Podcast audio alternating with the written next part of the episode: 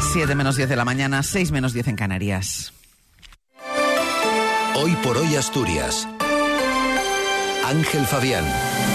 Buenos días, es jueves, es 8 de febrero. Barbón vuelve a rectificar y separa en dos consejerías Derechos Sociales y Cultura. Los tractores entrarán hoy en Oviedo convocados por URA y USAGA. El gobierno asturiano promoverá un polígono industrial en los terrenos de la térmica de Soto de la Barca. En cuanto al tiempo, bueno, pues la mañana viene con viento sur y con ascenso de temperaturas. Tenemos 13 grados en Oviedo, Avilés y Langreo, hay 15 en Gijón. 12 en Mieres y en Llanes, 14 eh, en Cangas de Onís y 16 en Luarca. Para hoy esperamos Lluvias débiles y chubascos generalizados, aunque menos frecuentes e intensos en el litoral oriental. Cota de nieve entre 1.400 y 1.600 metros en la cordillera. Temperaturas máximas en descenso, viento de suroeste en general moderado con intervalos fuertes en la cordillera. Rachas muy fuertes generalizadas, sobre todo durante las horas centrales y en cotas altas de la cordillera, donde se superarán ampliamente los 100 kilómetros por hora. Asturias está en alerta por este motivo. Mañana estará lluvioso, sobre todo por la tarde, también con viento sur.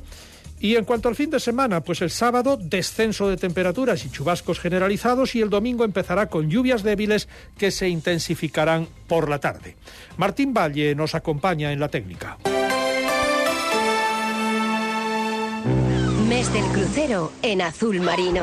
Ahora el mejor precio con hasta 10% de descuento. Resérvalo por solo 50 euros y sin gastos de cancelación. Y además, niños gratis. Reserva hasta el 28 de febrero en agencias Viajes Eroski o Azul Marino. Y este mes, pon rumbo a tu crucero soñado. Son las 7 menos 8 minutos de la mañana.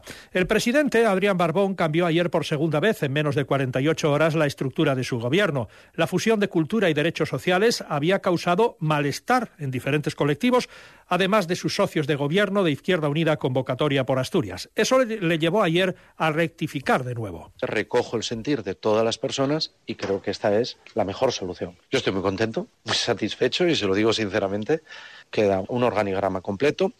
En este caso no hay ningún nuevo alto cargo, porque ya saben, eh, pasa a ser de viceconsejera de Cultura a ser consejera. Las retribuciones de viceconsejero y consejero son las mismas. El nuevo anuncio, esta vez, sí venía precedido de diálogo con el consejero de Ordenación del Territorio y coordinador de Izquierda Unida de Asturias, Ovidio Zapico, que se dio por satisfecho con el desenlace. Puedo decir más que, que comparto eh, plenamente y que yo creo que ahora lo que bueno, tenemos que hacer una vez que esta reestructuración está ya abordada es eh, ponerse a, trabajar en todas las áreas con normalidad que, que yo creo que es el objetivo de, de este gobierno y por lo tanto no, no hay más que decir.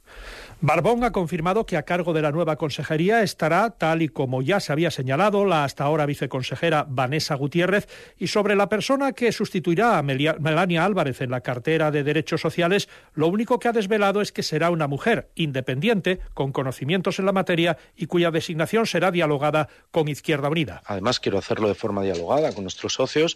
Vamos a buscar un perfil de una mujer eh, que tenga conocimiento de la materia de lo social y acertar, lógicamente. Y digo mujer porque al ser seis y seis voy a liderar por primera vez en la historia un gobierno totalmente igualitario en la historia de Asturias. Seis hombres y seis mujeres. En todo caso será independiente.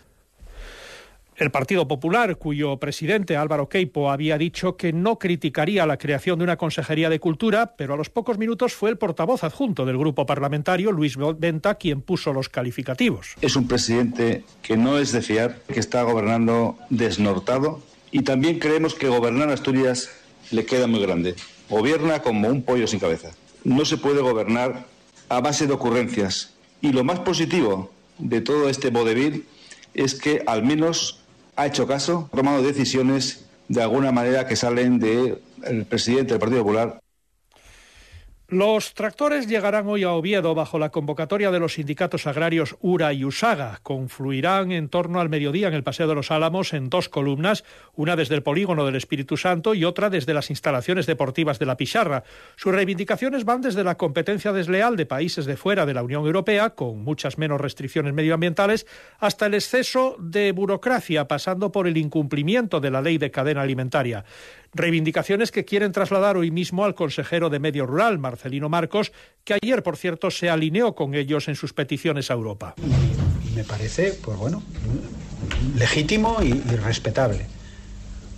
Otra cosa es, a lo mejor, determinadas consideraciones o reivindicaciones que atañen a, precisamente al ámbito competencial de esta comunidad autónoma que pueda no compartir, bien por carencias de rigor o por no ser ciertas.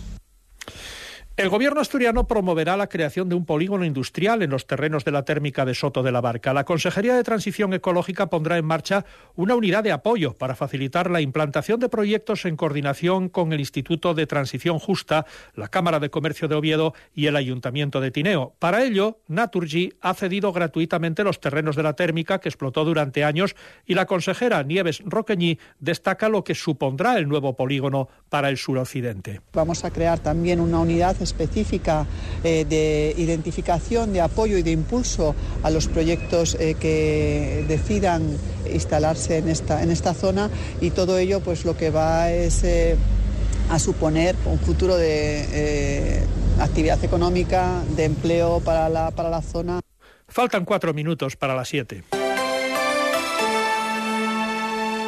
Deportes. Martín Gago, buenos días. ¿Qué tal? Buenos días. El Sporting tiene hoy una nueva sesión de trabajo de cara al derbi de este próximo sábado y lo hace pendiente de Hassan para ver si puede estar ya o no trabajando junto a los compañeros. Ayer hay que destacar que estuvo a la margen del grupo recuperándose de esa herida que sufrió en la Romareda en el eh, tobillo. Eso sí, el Sporting ya sabe que no va a poder contar con Rubén Yáñez, ha confirmado esa lesión parcial en el ligamento cruzado anterior y el esguince en el ligamento colateral medial de la rodilla derecha. No va a pasar por el quirófano, pero estará ausente durante prácticamente un mes y medio. Así que Cristian Joel será el portero titular en este derby asturiano. Delante, un Real Oviedo que sigue trabajando de cara al choque. Hoy tiene la penúltima sesión de trabajo. Ayer estaba con los compañeros Santiago Menchenko, el uruguayo que llegaba a Oviedo y ya ha trabajado con normalidad, así que va a entrar en esa convocatoria. Y está ahora el conjunto azul pendiente de ver si puede contar o no con Luismi, que estos días ha ido trabajando con el adaptador y también ha hecho el calentamiento con el grupo. Y parece complicado que pueda estar de inicio, prácticamente imposible, pero quién sabe si podrá entrar o no en esa convocatoria. Un Oviedo que además ha programado ya la despedida por parte del conjunto azul. A la una de la tarde,